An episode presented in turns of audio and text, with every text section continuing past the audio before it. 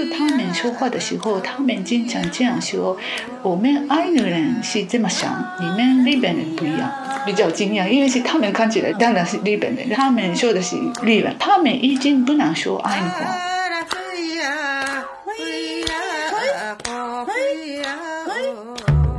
大家好，欢迎收听《现在进行时》，这是一档由未来预想图推出的播客，关注设计、城市、商业、文化，连接你的理想生活。推荐使用小宇宙、苹果 Podcast、Spotify 订阅收听我们的节目。你也可以通过喜马拉雅、网易云音乐、荔枝等平台收听。大家好，我是未来预想图的主编赵慧，欢迎大家收听未来预想图的播客。现在进行时，我们今天请到的是一位非常特别的来宾，叫美帆。大家好，我是美帆。美帆是一位日本朋友，他经历比较丰富。最早曾经在日本做和媒体相关的工作，做过日本版《时尚先生》的副主编。后来美帆主要是做和公益有关的采访和写作，出版过一本书，叫做《诚实的手艺》。这本书大概是两三年前出版，如果我没有记错的话。二零一六年。二零一六年，对那本书，如果大家有兴趣，可以买来看看，写的非常好，写的是和日本的职人有关的手工艺相关的一些故事。紧接着在最近几天，也就是十月底，新的书又要出版了。对的，嗯，那美帆可以说一说最近现在这个工作是到了什么样的状态？这本书是要讲什么？和原来有什么不一样吗？我现在说我以前做的事情。我二零零五年到二零一二年就在上海，之前我就在东京的时候，我是那个 Esquire 日本版的副总编。那时候我的工作是都是还是那个关于欧美的，诶，现代设计、现代建筑、现代设计和建筑。对建筑，嗯，那时候我采访日本的手工艺啊，还有日本传统的文化机会。不是那么多，嗯，当然我呃知道有些事情里面有什么样的手工艺传统文化，但是我自己去采访的机会几乎没有的。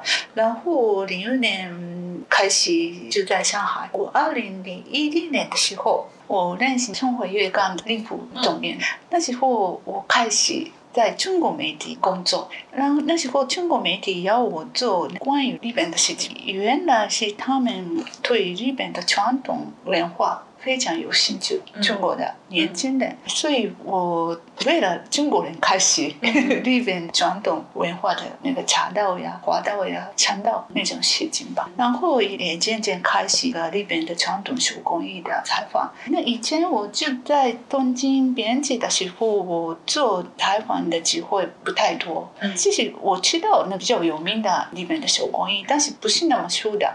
嗯，新老师，哎，东京的或者说日本年轻人，他们当时没有那么关心这些手没有那么关心的，没有那么关系。诶，他们也喜欢有些比较有名的，不是传统手工艺，比较那个生活工艺。啊，生活工艺比较有名的安东呀、新呀，还有那金木明洞呀，还有三谷龙二的那种比较那个时髦的人。嗯，了解。嗯嗯，他们都知道，但是更传统的。东西是一般的那个年轻人没有那么有兴趣。嗯嗯，我也中国媒体开始工作以后，我也知道了。哎，这里边有那么多的很好的东西。嗯嗯，原来我也不太知道的。然后我可能一两个月一次，为了生活月刊开始采访日本的那个手工艺的，去北海道也，去深圳也，去京都呀，很多地方，我真的自己发现。里边的非非常好的东西，这个方面我非常感谢中国媒体、中国的媒体人还有中国人。嗯，等于是说为中国媒体开始写作这件事情，然后渐渐发现了更多日本在各个地方上还就是算是隐藏着的那些没有很多人知道的这些手工艺，我再发现的。对，嗯所以非常感谢。嗯，所以我其实也蛮惊讶的，就是说，因为我们自己平时也做一些和嗯，就是传统工艺有关的这个采访和写作，我其实没有想到的是，在我们的认知领域之外，还有这么多的传统职人，就是他们在做这些相关的工作。以前每翻出第一本书《诚实的手艺》的时候，我以为哎，差不多好像知道的写的都已经有有有名的都已经写了一遍了，然后没想到最近又要出第二本书的时候，我就在想哇，日本还是有。很多可以去挖掘的这些传统工艺相关的人和故事。嗯所以这两本书会有什么不一样的地方吗？啊，是我去的地方不一样，还有去的采访的人都不一样的。嗯嗯，因为是我觉得现在我第一本、第二本，嗯。二本是完全不够的。如果你要知道整个日本的传统手艺，可能我还想继续做采访，嗯。还有可能继续做再有一本书，嗯。再一本书、二本书，才可以把握整个日本的手工艺，嗯。真的很多的。然后采访方向。第一本、第二本是差不多，嗯。嗯，在书里面不仅仅是传统手艺，还有中华工艺啊，然后那个工艺里面是呃有各种各样的，人间国宝也有，非常年轻的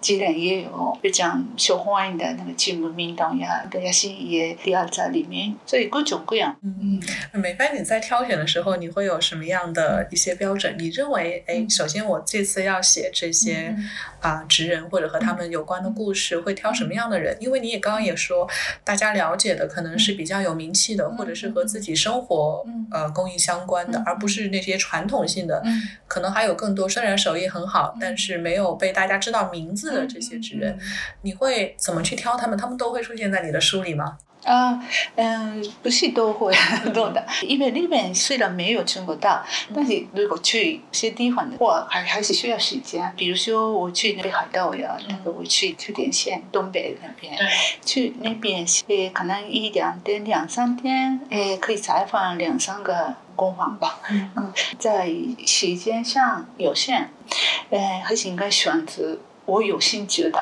虽然我去秋田县呀，还有那个岩手县呀，我知道还有很多其他的东西。因为我去采访一个地方是呃三四个呃手工艺，其他的东西还有很多。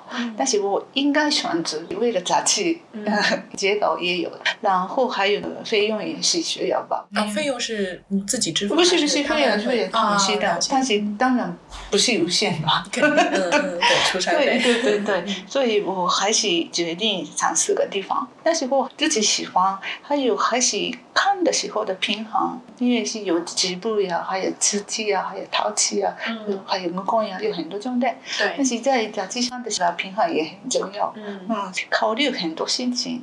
等于你要去决定一次访问，它到底是有哪一些工厂，对或者是这些职人，你你既要考虑成本，也要考虑他做对的，对的，出的表现。应该考虑 应该考虑很多事情。对对，啊那现在在出现的这些，我看到它基本上都比较平衡，就不是说集中在东京一个地方或者是某一个地区，嗯它是日本全国都分布比较广泛。嗯，然后在这些不同的手工艺里面，让你印象感到比较深刻的有哪一些？哦，深刻的，嗯，我一个是北海道的爱奴民族，爱是日本里面的少数民族。爱奴是北海道那边有点类似于原住民这样的感觉，对。然后他们的文化其实在日本进入北海道去发展现代的这些工业和文明之后，其实受到了一定的破坏。如果大家去北海道旅游的话，能看到那边有和爱女族有关的博物馆和当当年他们怎么样去维持他们文化的历史都在里面。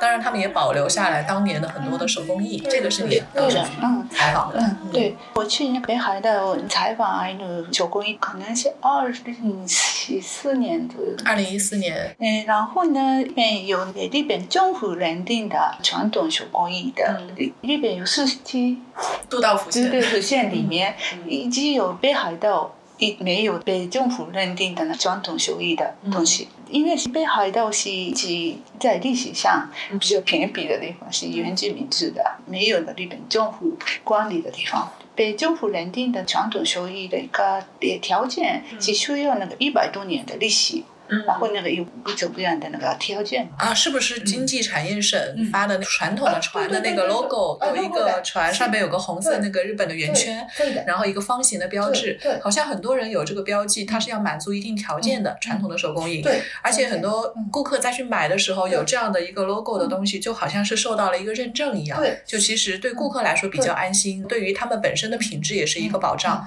那很多其他地方都有这个 logo，是因为他们达到了这些条件，对对但是肯定还有一些工艺嗯不是说不好，只是他们没有达到这些硬的条件。呃，然后只有那个二零一二零、一二三三年吧，只有北海道没有这个东西。因为历史没有那么长。在不是那么讲，但是如果有的话，应该是爱努做的东西，因为爱努的阿努名字一直就在那边吧。他们里面实在有传统的东西，然后靠那个东西生活下去的人也在，但是他们没办法证明这个事情的说法。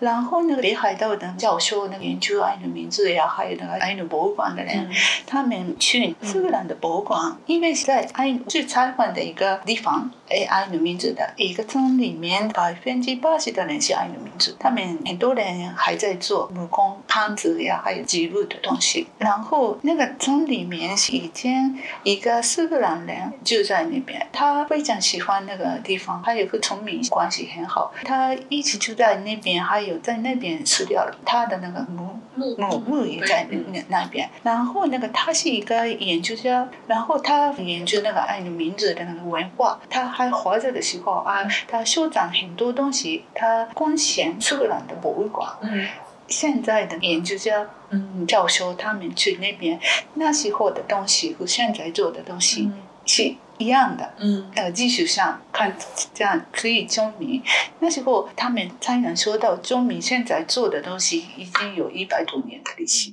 然后这个证明了以后，阿努的他们的东西嗯被政府认定的那个相对手工艺的东西，因为我在东京出生了，我和爱努人说话的机会几乎没有。我去那边第一次和爱努人嗯交流，他们的历史也是不太知道，他们怎么能受到政府的认可，也第一次知道。我和他们说话的时候，他们经常这样说：“我们爱努人是这么想，你们日本人不一样。”嗯。他们是这样的说话，嗯。这个是比较惊讶，因为是他们看起来当然是日本人，然后他们说的是日文，他们已经不能说爱语话，可能是有时候比较特别的利益的那个时候可能用有唱歌呀，有些人自己唱，但是在生活当中不适用的东西容易被忘的，所以差不多他们都不能说爱语话，但是他们还是说自己是爱语人，不是日本。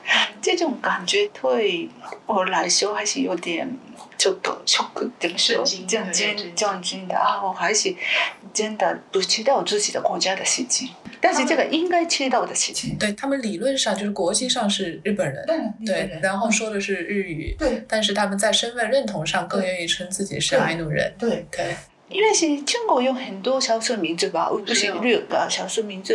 我就在上海的时候，我的朋友里面是蒙古族的，还有那个新疆人的，也有台族的。但是在日本一般的生活当中，很罕见那个那个爱努人，还有生生产的，他们是可以说还是原住民的。然后日本中就就中间的大个民族、单一民族的今天，嗯所以，如果我一直在东京生活的话，可能不难知道的事情。但是我通过手工艺的采嗯，比如说去北海道，我可以经验的和爱那个人交流，然后我去生产，还可以知道那个生产的。哎，生产是在日本唯一被美国侵略的有真正的地方。这个历史是我从本地人可以听到的，可以跟他们谈谈这种事情。所以虽然是我介绍东西，但是那个东西里面还是这个本地的历史还有文化都在里面有。所以采访对我来说，还是发现我不知道的日本的非常难得的机会。对，嗯。这个我比较能够体会的是，在中国很多民族，就像您刚刚说的，因为统一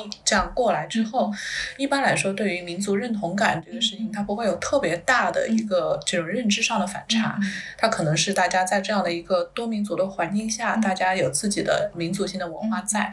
日本确实不太一样的是，就你说的爱努族的那个感觉，可能对我们来说，它会是一种文化夹缝感。嗯以前我确实没有从这个角度去想过，我们更多的考虑的是某一个手工艺品呈现出来的美感，还有它背后自己的一个怎么说呢历史特征，但是很少去想它背后的文化观念的问题。呃，你让我感到很有。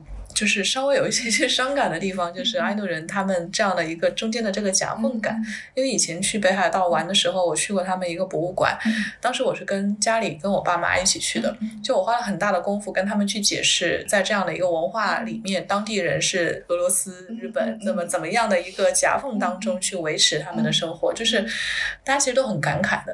那是一个嗯，怎么说呢？想要维持下来非常艰难的环境，可能大家如果有机会去那边北海道玩的的时候，看一看他们那个文化是怎么样留存下来的一个过程，其实还是会有很多，嗯，如果是体会到文化夹缝感的这种人，会有很多共鸣在里面。那他们现在留下来的那些工艺，嗯，能感受到一下。其实我后来再回来的时候，再一看那边就是那些布上面的花纹，一下就能认出来，这个是埃努泽的花纹。这个如果知道了这些历史之后，我们再回过头来去看这些工艺，可能就会有更多的这种鉴别的方法和自己这些体验。对的，对的。嗯，然后如果了解后面的故事的话，还是对东西更有兴趣，可以更爱一下。所以，我这个北海道的事情，还有生产的那个历史的事情，都写在那个里面。对，就是让大家了解它背后的故事。对。我不知道美帆你会看那些中国的对于书的一些评价的网站吗？比如说像豆瓣啊这些，你会有看吗？哎，你有看到过和你这本书就是读者他们有什么样的反馈吗？嗯，我看了有些，嗯，四年前吧。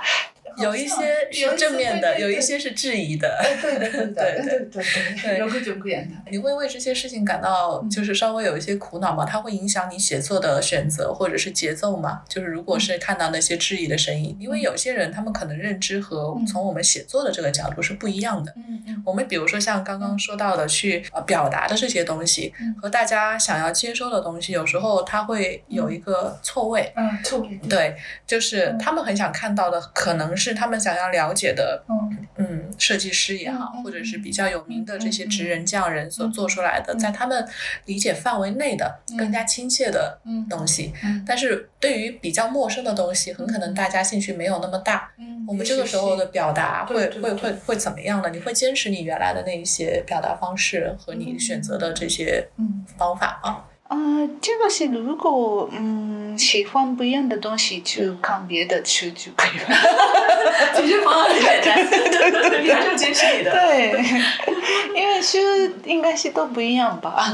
有些人可能喜欢我的书，有些人可能不太喜欢，可能要选择别的。这个没办法，我不能控制，也是我不需要考虑。当然，我非常希望很多中国人看我的书，但是还是读者是各种各样。对对对，这个可能是没有办法去修正的东西。对，有自己的一套逻辑在。还有，如果我想卖的很大的那个书的话，我不应该选择那个手工艺这个。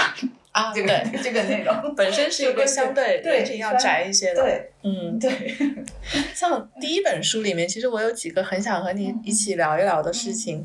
一个呢，前面的这一块有一个我印象很深，是净法寺的漆器。这个我就很想去了解一下，因为最早了解这个事情是在长冈贤明 D N Department 他们在做的一次介绍。对的，对。然后那个时候，我是从他们店铺里上的小小的一个商品说明牌。看到了他对净法寺的一个介绍，旁边有一个小的视频在播。后来再去查相关的资料啊，原来这个背后有这么多的故事在里面。我很想问一下，这个当时你去采访的时候，我记得他们这个好像制作工艺要花很长的时间，然后现在也没有多少人去做这个事儿了。对对，就是很年轻点。对，特别因为很辛苦嘛，每年要去花那个时间在这边等。嗯。我想问的就是说，这个事情可能是处于一个生活工艺和美学的，它能有一个取得比较好平衡的一个单品。嗯，可能对于很多人来说，他会对工艺感兴趣，但是他在看到的时候，他会觉得啊，那我去了解它的历史。但是像这种漆器，比如说一个碗或者一个盆，它会卖的非常非常贵。嗯，对，大家会。很难理解这样的事情，就是对它是花时间，但是它是物有所值吗？还是说这个东西到底是一个什么样的？就是我们该怎么去认识这个事情？比如说，我们就拿净法寺的这个漆来举个例子，它到底是怎么一回事儿呢？嗯。嗯，这个是我采访的，他是铃木先生。对，铃木健司，嗯，他现在在金华书里面，是他自己采集，也自己那个出击。他的生活是九月份到九月份采集，然后冬天土鸡。这样的那个生活，对。然后我去采访的时候，他采采气的时候，嗯，文书里面写叫割漆，对吧？就是去割那个树，然后去采集它这个漆原料。去那个我跟他一起去的地方是非常非常那个山里面的非常深的地方。他说每年过去的地方不一样，诶，今年是比较不是那么那个深的地方，今年还可以跟那个城市。不是那么远的。嗯然后那个有些货但是那个一个小时上的山里面去，呃，我去跟我我跟周他一起的时候，他先那个到了以后，他马上就放鞭炮，嗯，鞭炮，把把鞭炮了。嗯。放边砰砰砰砰的，我说：“哎，你为什么你做这样的吗？”他说：“是这样的话是大熊。熊。熊。不会的，所以这个地方是熊活着的地方，啊所以对对对，生活的地方。非常危险吧？所以很多年轻人已经不要做这个工作。嗯嗯，但是他说他自己很喜欢做这个东西，自己过得去用，嗯，用自己做自己的机器。机器，嗯，这个很很非常开心的事情。嗯，但是虽然他自己喜欢做，但是这个过程还是非常艰苦的，非常辛苦的事情。很多人修那个手工艺的东西很贵，我知道为什么很贵。嗯。因为这个是里面有很多费力、劳力，还有那个时间。对，如果是在日本有，可能中国也有很很多那个一百日元店，一百日元店、百元店，这个是奇迹，好像奇迹，但是不是机器，因为塑料这个是有点像奇迹的东哎西，一百可以买。还有有些地方是虽然真的机器，但是还可以便宜买的大量生产的东西有，但是这种东西是还是一个一个用手做的东西是还是那个有别的价值吧？对，这个其实也是谈到手工艺的时候一个非常重要的概念吧。我们会很喜欢一些手工艺的东西，它是一个一个做出来的这种感觉。你当然可以用一种它的制作非常的艰难，或者是要花时间这种方式去定义它的价值，但是更多的是，呃，可能在你了解它背后为什么变成现在这个样子的时候，你可能会对于东西的价值有一个重新的认知。我以前也会有过一个用东西的一个转变过程。呃，在中国的很多传统的家庭里面，他们对于好的东西这样的一个概念呢，是说，比如说有朋自远方来，有人过来的时候，大家一起可以用比较漂亮的器物，这样呢，既体现对这些亲人朋友的尊重，同时也有一些些面子的原因在里面。但是现在就是大家的观念开始有一定的变化之后，我也听过一个意大利的朋友跟我说过一个故事，他就说他在有一次和他太太去见他的父母的时候，父母给了一个他们用过好几十年的红酒杯一对，就是送给他们这个新的夫妻两个人。我们可能不太会送用了很久的一个什么样的东西，在中国的很多里面，他会觉得。嗯，这是别人用过的嘛，就更想是一些新的东西去祝福新人。但是他父母送给他们就是自己这么多年来一直用的一对红酒杯，就说这好像是自己一个生活的见证，然后现在传给你们的这个感觉，那是个非常好质量的那一对红酒杯。他说那件事情给他的一个感受就是，好的东西就是说从父母那一代他们自己愿意去购买，他们愿意去使用，然后能够去传承下去，他们会认为这样的一套东西本身就是有价值和故事在里面的。对，所以这件事情对我当时的影响是有一些呃有一些大。嗯我们平时会觉得自己会去买一些东西，要么比如说送朋友，或者是说让朋友一起来用。很多东西在父母这一代眼里看来，它很可能是说是一个收藏型的东西，未必生活当中渐渐使用。那正常使用的东西，很可能是用一些性价比比较高的，哪怕坏掉也不会心疼。这个是很多人的一个消费观念。但是有时候一些想法转变过来之后，你会想，为什么不能从自己开始就去用一些你自己感到认同感很高的东西呢？那这些东西有了你自己的生活感在里面之后，它变成，如果你以后给自己的家人或者一起来去一起用这个碗的时候，它说不定会有一些新的这些故事在里面。对，然后当时我看到金发四七的那个碗的时候呢，对它是很贵，但是如果你想它平时在使用过程中，它的就是如果你好好的去使用它和保存它，它很可能会有一些新的光泽在里面，它的使用感会叠加在这些器物里。这个是我觉得慢慢在日本生活之后，然后和这些职人交流很多之后，去理解到的他们对于生活器物不太一样的这种感受，它不再是一个简简单的收藏品或者是观赏品，嗯嗯，它是能够深入到你的生活里，是对他的故事。和你的故事之间有了连结。对。这个是我觉得啊，很想跟大家去传达的一个东西。然后那个在百元店买的东西是那个东西是怎么说容易扔掉，但是那个手工艺做的东西，我知道后面的故事，嗯，这种东西我肯定一直在。然后虽然我们有孩子，但是如果有孩子的话，可以诶集中对各种各样的对这种关系。嗯，其实我们也不是想说鼓励一定是贵的是好的，倒也未必，嗯嗯，而是说百元店东西也不是说不能用，它有它自己的价值。嗯。反正还是要跟着自己的消费水平，或者是你自己的选择来。但是就是说，你可以有各种不同的想法。对。而这些东西可能是之前没有想过的角度。仔细想想都 贵的东西，然后就有了消费价值在里面，变成了一个自己愿意去消费的一个理由。对的。然后不一定那个手工的东西，可能不一定都要的，因为是有我也是有自己喜欢的东西，看的怎么样，嗯，还摸的怎么样，也有很多各种各。理由我会买，还是自己的这个选择更重要。有些自己认为好的东西，它未必是个贵的东西，很有可能。对对对，可能然后一般的生活当中，现在必要的东西不是那么多。现在我知道了，可能我年轻的时候还是喜欢就买，喜欢就买这样的消费家吧。但是现在我已经长大了吧，所以知道我日常生活当中真正的需要的东西并不多。对，嗯，所以我可以选择真真的有。有价值的东西，还有自己可以长期长期使用的东西，嗯，对。然后还有就是，你看哦，书里面还有一块说到了，嗯，一个比较有意思。其实我们也访问过他们，他们可能算是新一代职人里面比较有名的人了。京都的高傲的那那些人，嗯，细尾的现在新的接班人叫细尾真孝，他们是做西正织里面的，等于算是日本在制作和服布料的时候一种比较特殊的工艺和技法，就出来的效果比较偏华丽。然后还有一个是我们了解过的是开化堂，他经常接受海外媒体的采访。明星在那个中国很有名对吧？对对对，很多人知道他们做茶桶的，就铜制、锡制还有黄铜的这么几种。就是茶桶，据说一个可以用上百年的时间，他们一直给你修。然后还有就是做竹器的小尖打枝，他们这个家族就是工长尖、摘小尖。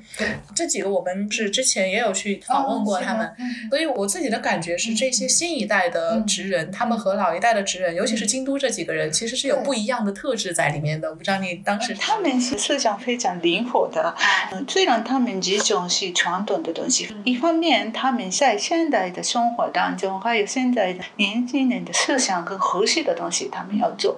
去年吧，他们在那个米兰这样的那米兰的设计奖。他们发表一个和那个 Panasonic 松下电器合作的东西，用他们的技术做一个家电。你看过了吗？我当时采访的是去年九月份的时候采采访的，然后他们当时在做发表。这个非常一个先进的感觉，因为是虽然是手工艺的东西，但是家电。然后特别我喜欢是开化单的那个用茶假动作的 speaker 音箱，这个是他们的盖子开了的音乐。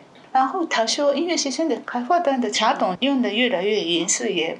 不一样吧？对，颜色会跟着时间的变化慢慢对对，慢慢的变化。然后很多有些人很喜欢比较旧的开花灯的，诶，可能已经是用了五十年、六十年的这样的古董，现在很有价值。一次他们在那开花灯在一个 auction 拍卖，拍卖以前的那古董的开花灯，也是卖了很贵的那价钱的嘛。他说用那茶桶做的音箱，一般是家电。一次用了就家具低下来了。家电是新的东西是最贵，但是茶东西用了越来价值越来越高，所以这个是手工艺把家电的价值也是变了这样的思想。所以虽然是这个是一个影响家电，但是如果外面是开货单的茶桶的话。用了以后也是，可能一一百年以后也是有了价值的。嗯嗯，它是那个单纯的把它放到一个老的茶桶里，还是说它这个是从一开始制造的时候就跟那个两个合体成一个新的一个东西，就是本来做成了一个新的东西，你可以一直用它。对的，就一直用的。对，那等于是他们联合开发的这种产品。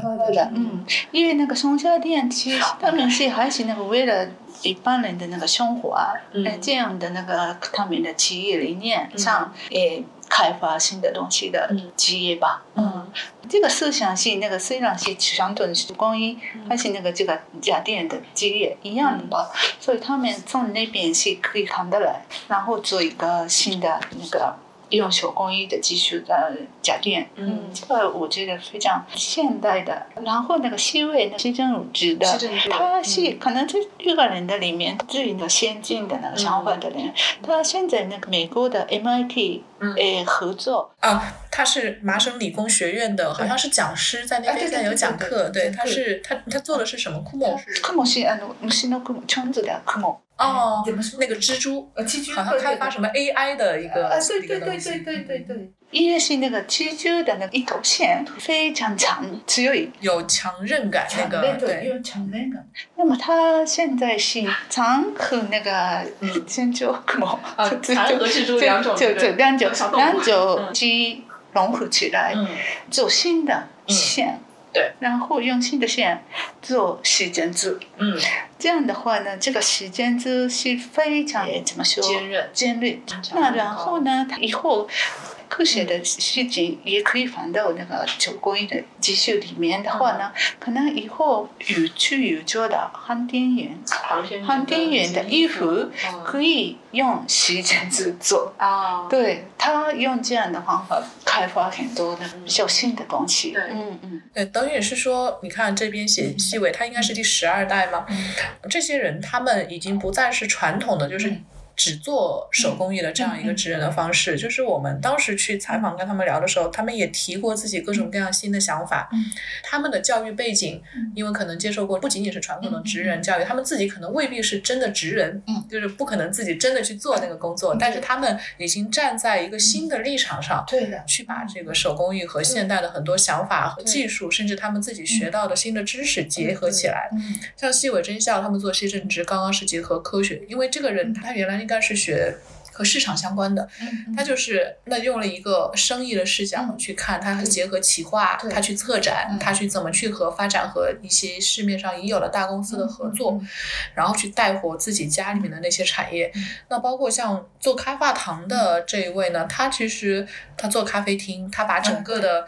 那个京都那一片的沟岸的一个项目里面的这些年轻职人都集合到一起，大家的东西都放到里面，让更多人可以看见。对，它甚至产品的开发，你像刚刚你说和松下的开发新产品，我们去的时候，他当时在做的一些是结合到海外去，西方的人不一定那么喜欢，或者是习惯都喝茶，像东方人这样喝茶，但是他们会吃意面，所以他们会把茶桶做长，做成装意面的盒子。对对，因为本质上它就是为了去保鲜和避免潮湿嘛，所以它的原理。是一样的。我印象更深的是工厂斋小间做竹器的这个家族，因为我们当时做商业报道，我们会很习惯的去问很多和成本有关的问题，我们就盯着他问说：“哎，你们这个东西那个价格，一般来说竹器它不是那么好卖一个好价格的。你如果是卖的便宜的话，自己的成本保不住；如果卖的贵的话，大家会比较一下就不来买你了。那他们就会有这种各种各样的抉择。我印象里，他当时说了一个。故事我还蛮让人感慨的。他说他们的上面的供货商也会有一些那种很传统的职人，他们可能因为他们订货就是有自己传统自己企划开发的商品，也有从那些更上一层的简单的手艺人里面去拿出一些东西。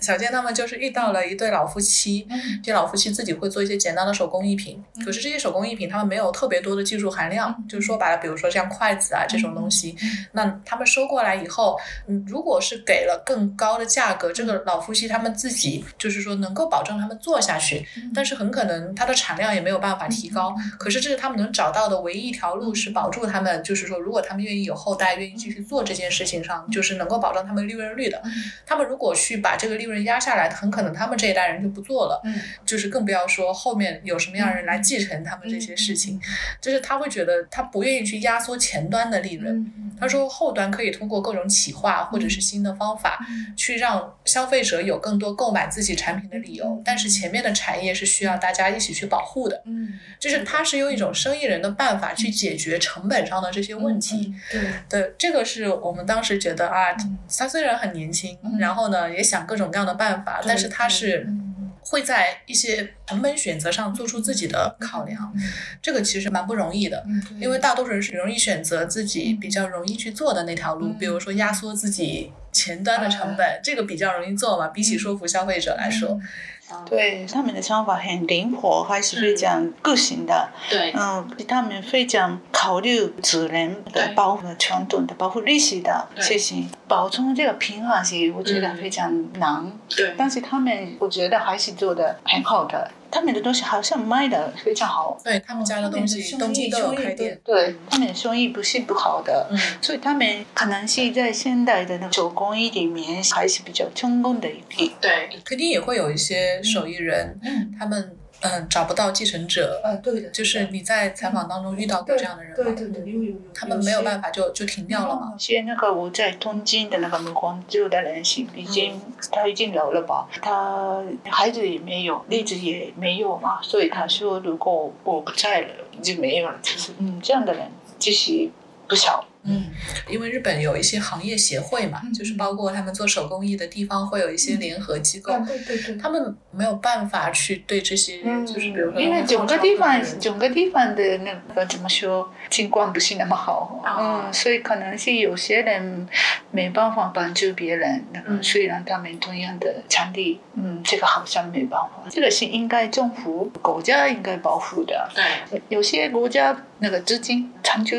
有一些，但是我觉得还是不够的，因为里面那么很好的东西很多。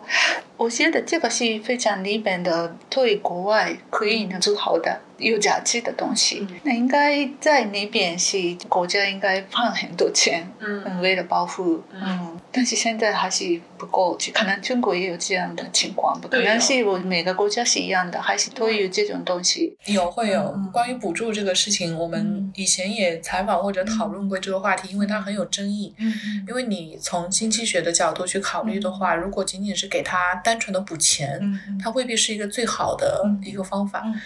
因为给了钱之后，它不是一个对技术或者是对产品的一个转化后的东西。那直接给了钱，会比卖东西更快的得到钱嘛？它本质上不是鼓励人继续去做这件事，而是鼓励人继续去领钱。所以这种怎么样的机制去促进它去发展，其实可能还是需要。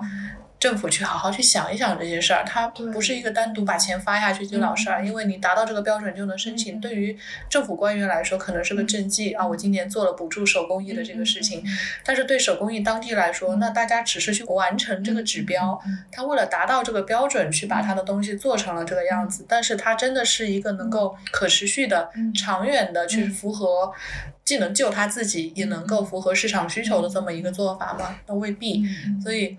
嗯，有时候效果单纯的这种补贴效果可能会效果不太好。那一旦大家就是政府做了这个事，那效果又不好的时候，那之后他就倾向于不做。所以这个时候的这个补贴就是怎么做，真的是很难的一个政府决策。对，我觉得 AI 呀，还有 IT 这种东西当然很重要的，但是还是一方面，真的有历史的、有传统这种下来的东西。我们现代人也是有责任吧，保护这样的东西。现在那个因为疫情，现在我们有那个 Go to Travel。啊，对 对对对对，有这种，对对对，我觉得这种事情应该可以放在手工艺的事情吧，对，因为很贵吧，但是买的时候可能是百分之那个国家和这种的事情也是，我觉得可能有一种办法。Go to travel 的这么一个策略是对对，是对政府来说在现阶段是解决经济问题的一个方法。对，但是你说放到平时，他愿意去以这种方式去解决手工艺问题，对他政绩可能没有那么大的影响。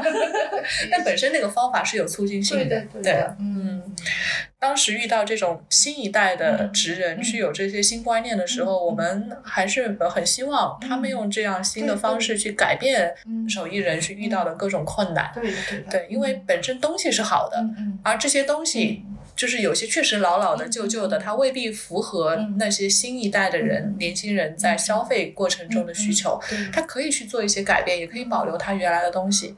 但是很多时候没有前面的这种各种动力，也没有各种好的一个反馈，这件事情就停下来，很可惜。然后现在我采访过的很多那个手艺人是对中国非常有兴趣，因为是现在日本市场是越来越大的，然后我们的人口也是越来越少。小，中国的市场很大吧，而且很多中国人对里面的传统的都是非常有兴趣。我们的茶道、花道、香道都是和佛教一起从中国过来的。佛教，对对，所以是很多中国人在日本的那传统的文化东西里面可以看到自己原先的文化的原件的对，我们是根一样的嘛，嗯，根对，跟 是一样的。我采访过的很多受益人会讲这样说：中国是文化方面是我们的哥哥。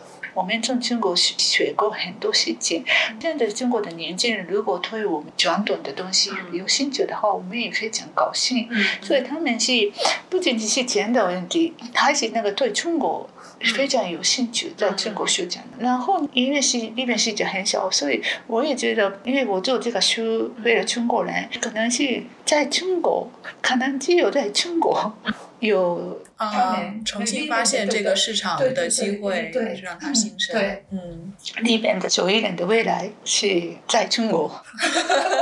虽然有些奇怪，但是它有一定的道理在里面，对。吧？对的，然后很多人有兴趣，但是大部分的人是不知道应该怎么做，因为是很多人都是不会说中文吧，开始一个人去中国很怕。嗯，如果有人有人说我们一起去吧，但是还是很比较怕。如果年纪大的人的话，真的他们一个人也可以去。嗯很多其他国家，嗯，非常勇敢的，嗯，但是大部分的还是年纪比较大的那个手工艺的人是没有这样的想法，也是还是比较呃消极的，怎么说？嗯，对他们就是对于和外部接触，他们会有些害怕。还是保守。呃，对你说他保守但是我觉得他嗯。一方面是自己他没有接触过，啊所以会有担心。对，另外一方面，对于他自己维护这个产品和服务品质，他会担心对自己这个招牌会有一定的影响，因为万一出现嗯那比如说产品运输过程当中损坏，这种海外运输，他会觉得啊这个东西补起来又很麻烦，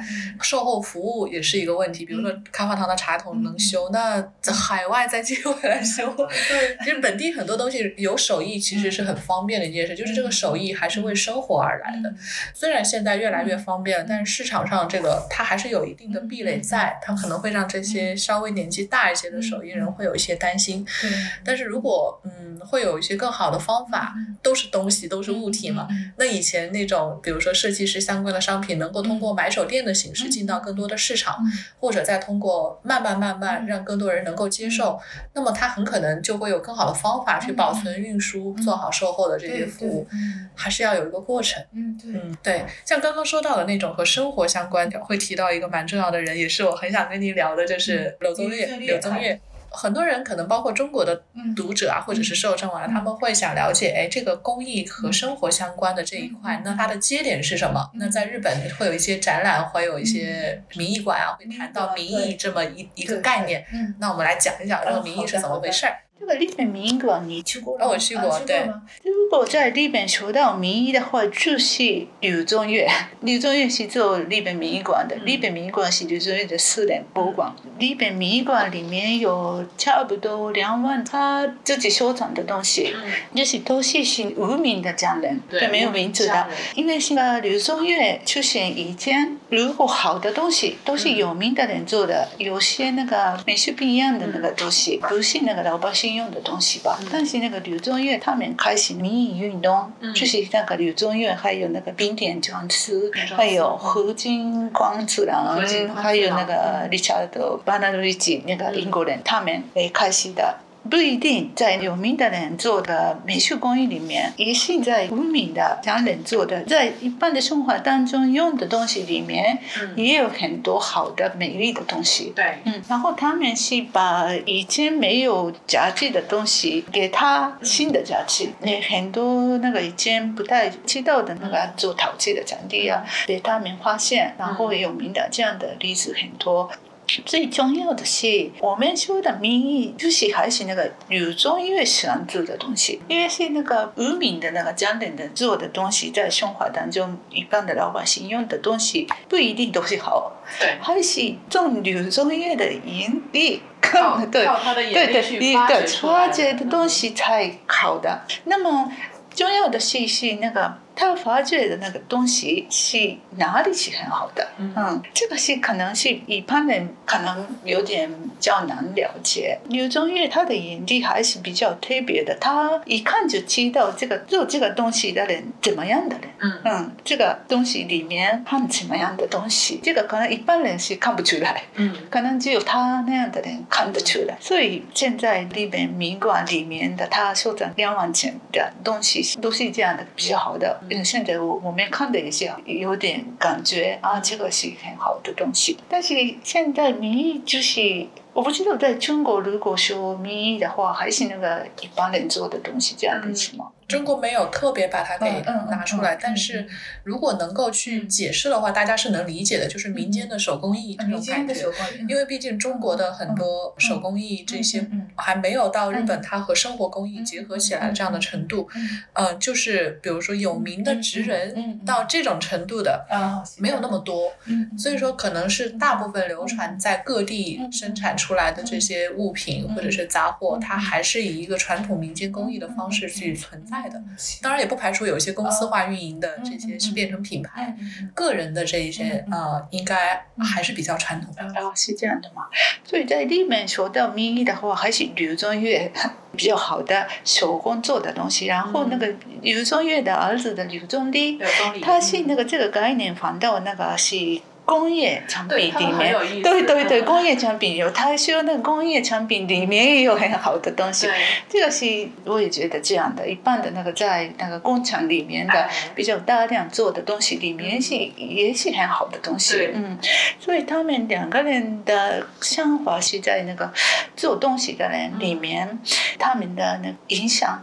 非常大，他们还是把以前已经有的东西，但是没有人在意的事情，他们。在那边有假期，还有那个新的强化。对，所以在那个设计里面，还有那个工业设计还有手工艺里面的，如果他们不在的话，我不知道现在日本的 行业里面是怎么样的。民意运动包括柳宗悦当年的想法，还有柳宗理他在工业化上做出的这些努力，对于现在的日本社会，我们看到这些和杂货相关的东西非常非常兴盛，它是有一些什么样的影响和关联吗？嗯。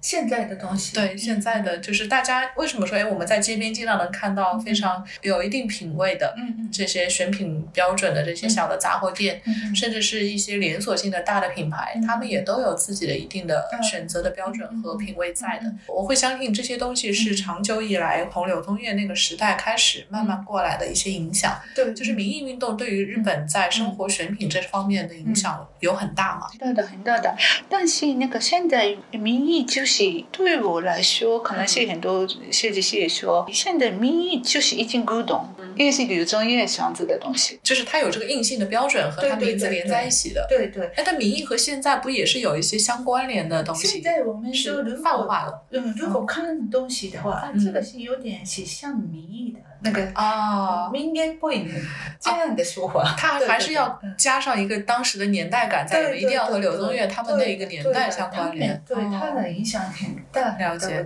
嗯，所以我们经常说那个民间不应呢，这个民间的的意呢，嗯，但是这个已经不是刘宗悦的民意。哦，我们现在的民意的说法是对当时这个民意感的一个延伸。对对，但是其实，在大家的判断里面，这个东西一提到，还是要有当年这个。选择的年代感就是刘宗岳当时他们这种选品标准，嗯，对的，传下来的东西。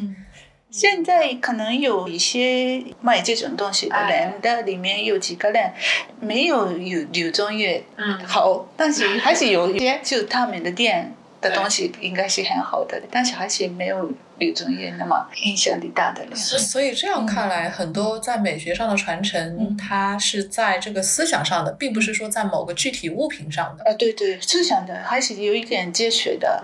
一个很有名的企业家金姆明东，他哎，可能去年在中国也有中国版的，他写的是一本书，是二十一世纪的民意。嗯嗯嗯，中国版也有，我看到他出了一本书《二十一世纪民意》，是，对对对，对我应该是鸟屋有看到，它是有一本中文版，有日文版，有有都有中文版，可能去年，嗯。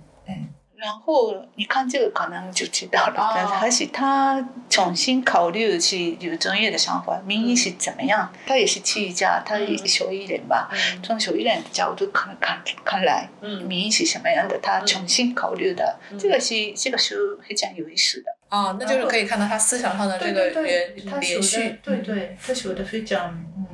我也可以理解，嗯，然后我在那个第二第二本也有他的访问啊，嗯，原来如此，在里面有能找到很这些人，嗯在里面他谈的刘宗岳的事情，嗯。民意的事情，嗯嗯，这个比较容易理解。对，这个让我感到就是和现代生活慢慢慢慢有延续性的是，其实你想，现在我们生活周围也会有一些和它相关的东西。嗯，无印良品做过一个项目叫 Found Muji，啊，关注自己。对这个项目其实就有点把生活中的民意感的东西给挖掘出来。这个可以说民意，但是嗯，而且不是那个柳宗元，不是柳宗元那一那对。对对，一派的但是是把嗯那个但感觉是这个对。感觉对 这个也是可以说明。哎，但是你想，他后来再去做的这种东西，他这一套思路其实更像是柳宗理的思路，嗯，就是把有民意感的东西、嗯那个概念给挖掘出来，然后寻找当中有机会的东西，把它商品化。对对对，嗯，嗯所以从这个角度上说，我们能够感到一些，嗯，就是民意这么一个概念，嗯听起来稍微有点难难理解，但是它是和现代的生活，慢慢慢慢延续下来，有传承在里面的。嗯。嗯，真的柳宗悦影响力很大。对，所以大家如果来日本的时候，真的是可以去日本民意馆看。对对对，是个非常有意思的地方，是当年它的一个旧居、旧旧宅，一个很古老的日式建筑。对哦，周边现在也是个很安静的一块住宅区，从车站下来大概要走一段时间，十几分钟走过去。对然后里面能够逛很长时间，嗯因为它有细细的说明。嗯就当年这个民意有个杂志，嗯然后相关的杂志都在那个旁边的商店和博物馆里都有。对对嗯还蛮有意思的。对对嗯，哎，说到杂志这个，我记得好像美发你也有参与过，是公益青花这么啊，公益青花是对我没有参与过，但是我记我采访过那个总编。哦，对，因为我看到这个杂志是怎么回事，也是国内有朋友他们不断的在去呃和说和这个杂志有关的事情，后来发现啊，原来是日本一嗯一些就是也是参与到传统工艺或者是对这方面很了解的人嗯，他们在做的一套怎么说挺有意思的会员系统，就是一个每次限量一千册，我在很少几家书店看到过那几本工艺计划，一本一万日元，人民币大概六七百人人民币。但里面做的那些，无论从书籍的做工也好，还有嗯。杂志的这个选嗯选择的报道的对象也好，它都是有自己的一套标准在的。嗯像这种类型的东西呢，它一定不是针对大众市场的，嗯，对，它 对它都是针对有这么一个对它感兴趣的群体在。对的。所以很有意思啊，就是说手工艺这么一个东西，它其实是从生活当中来，但是在现代的生活当中，各种各样的发展的原因，它呃可能变成了一个稍微有一些距离生活远一点的东西，但也有一块是回归生活当中的东西，对，还是看大家怎么去选择跟它之间的关联。嗯嗯，是 对。然后那所以美芬新的这本书是名字已经定了嘛？啊，对，已经定的，对，造物的温度，造物的温度和之前诚实的手艺名字很对是一个系列的一个感觉系列的。对我然后对我在这这本书，我在活机写的都是你可以用哦人类只会爱上能用手触碰的东西。对嗯有温度的东西，还是对于人类非常重要。我跟别的书的编辑谈话的时候，他说，因为现在很多东西在电脑上还有在手机上可以看嘛，那么纸的东挤的书呀、纸的杂志，以后会怎么样？以后还是都没有了吗？他说这个是不可能的。书虽然是科技发展很大，所有的东西在电脑上、手机上可以看，也是纸的东西不会消失。因为是我们还是只能爱上自己触摸的东西，不能触摸的东西不能爱上。这个是我觉得真真的，嗯，还是那个自己触摸可以感到温度的东西，嗯嗯，这个是非常重要。手工是那个用手造物、人造物的、用手做物的东西，然后使用者可以能感觉到嗯知道的人的温度。这种东西的存在性，我觉得还是很重要。嗯，嗯。我觉得这句话还是蛮打动人的，嗯就是你仔细想想，会有一些想法在里面。就是我们生活当中遇到的很多的东西，当然可以有自己的选择，但是能用手触摸到的东西，它有时候会给你产生不一样的连接和想法。好，那我们来等美帆这本新的书出来，我们好好读一读。谢谢，好，那谢谢美帆参加我们这期节目。好，谢谢，好，我们下期再见。再见。